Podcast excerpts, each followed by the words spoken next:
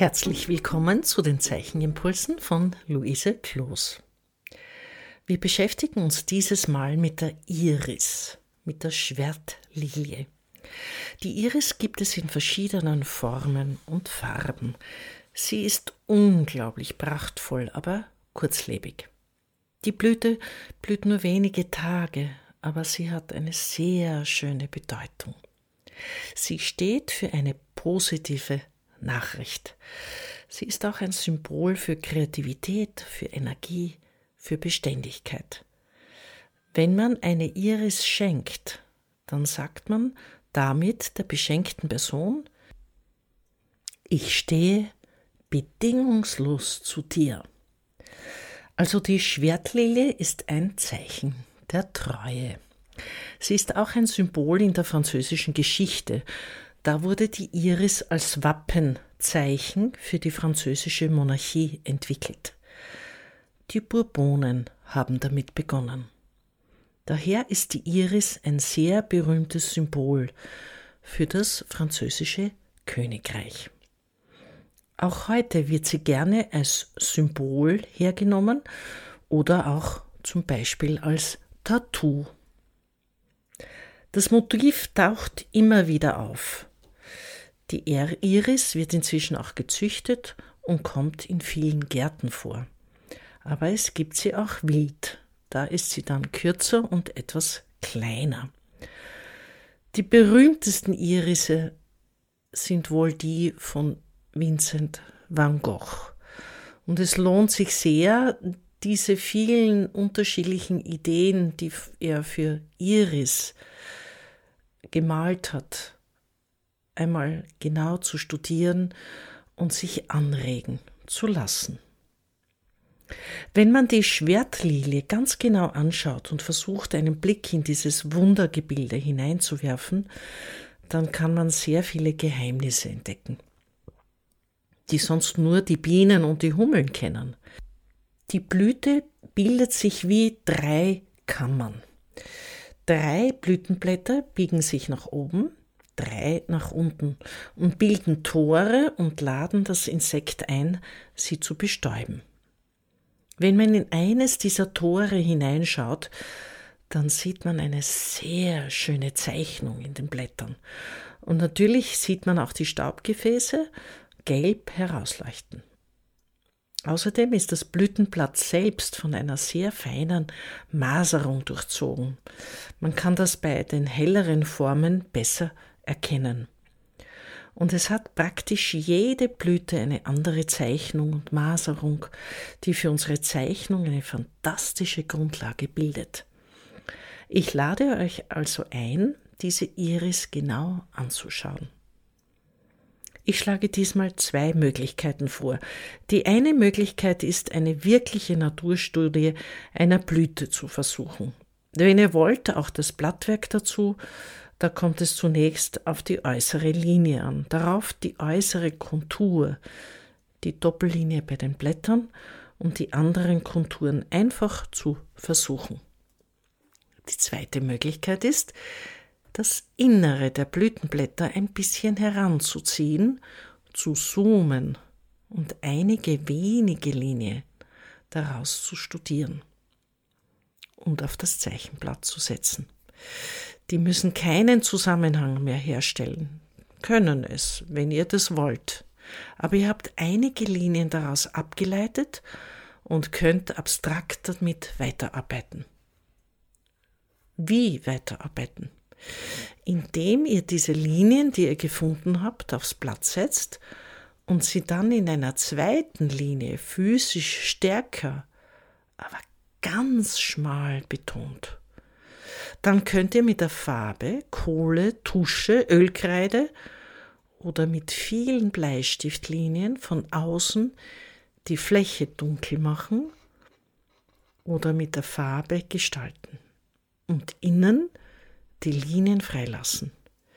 Ihr könnt auch eine Farbe nehmen, die ihr aus der Lilie herausnehmt. Ein zartes Lila, ein kräftiges Blau, ein Gelb oder ein dunkles Rot, je nachdem, was euch gefällt je nachdem, welche Linie ihr habt und quasi nur die Umgebung zu gestalten.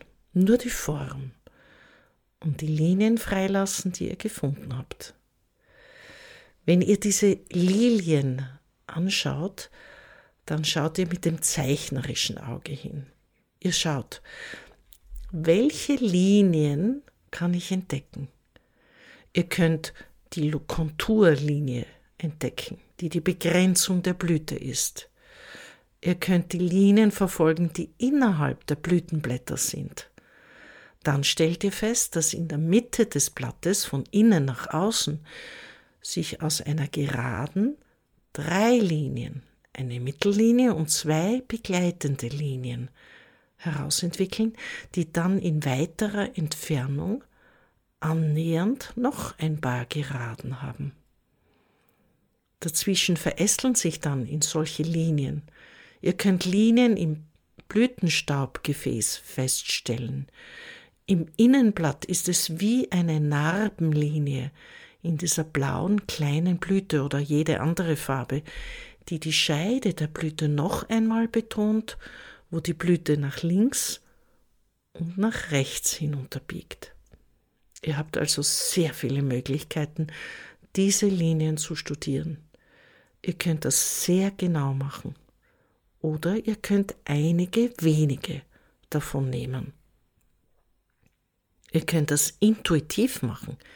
Intuitiv, wenn ihr das Objekt sehr gut betrachtet, es spürt, es fühlt, diese Zartheit fühlt, diese Fragilität fühlt und sogleich diese Präsenz, weil die Blüte so groß ist, dann auch tief durchatmet und tief verinnerlicht und vergegenwärtigt, was euch visuell begegnet und euch sehr tief einfühlt.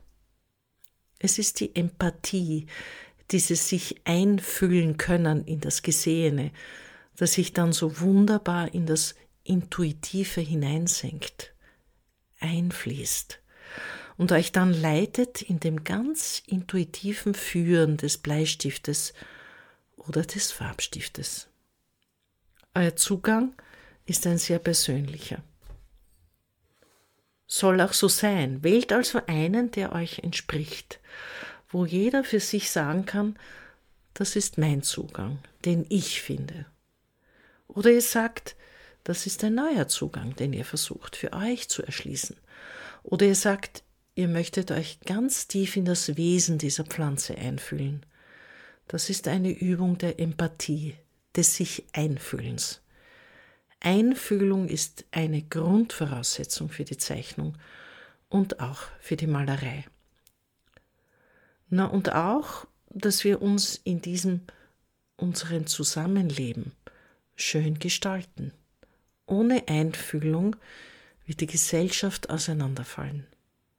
Diese Einfühlung kann man in einer sehr schönen Art und Weise im Zeichnen und in der Malerei üben.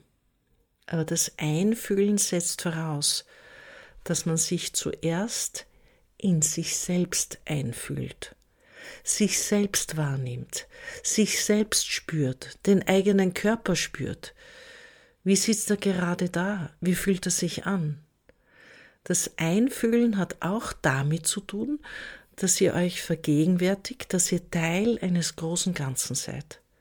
Dass irgendwo auf der Welt auch jemand an seinem Zeichentisch vor einem Blatt Papier sitzt und sich in das Zeichnen, in seinen eigenen Körper einfühlt.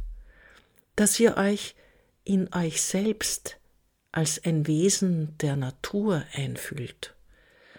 Auch Pflanzen sind Wesen der Natur. Ihr könnt euch in sie hineinfühlen. Dieses Wir-Gefühl, dieses Gruppengefühl, das durch das Zeichnen entstehen kann, dürft ihr besonders genießen. Mit diesen Gedanken möchte ich euch heute in den Zeichentag schicken und euch sehr viel Erfolg und Inspiration wünschen. Alles Gute, eure Luise Kloß.